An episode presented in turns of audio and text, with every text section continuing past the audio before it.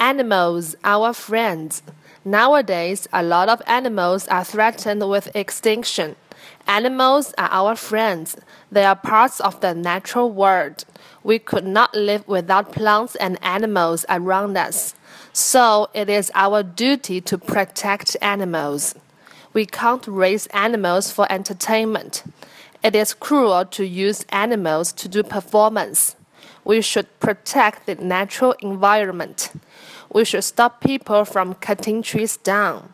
Without trees, animals will lose their home, and we will lose our animal friends forever. In fact, protecting animals is protecting ourselves. Meanwhile, we can be a volunteer of the animal shelters. We should not eat wild animals. We should keep them away from our dining table. If everyone is involved in the protection of animals, we are sure man will be live in harmony with animals and nature.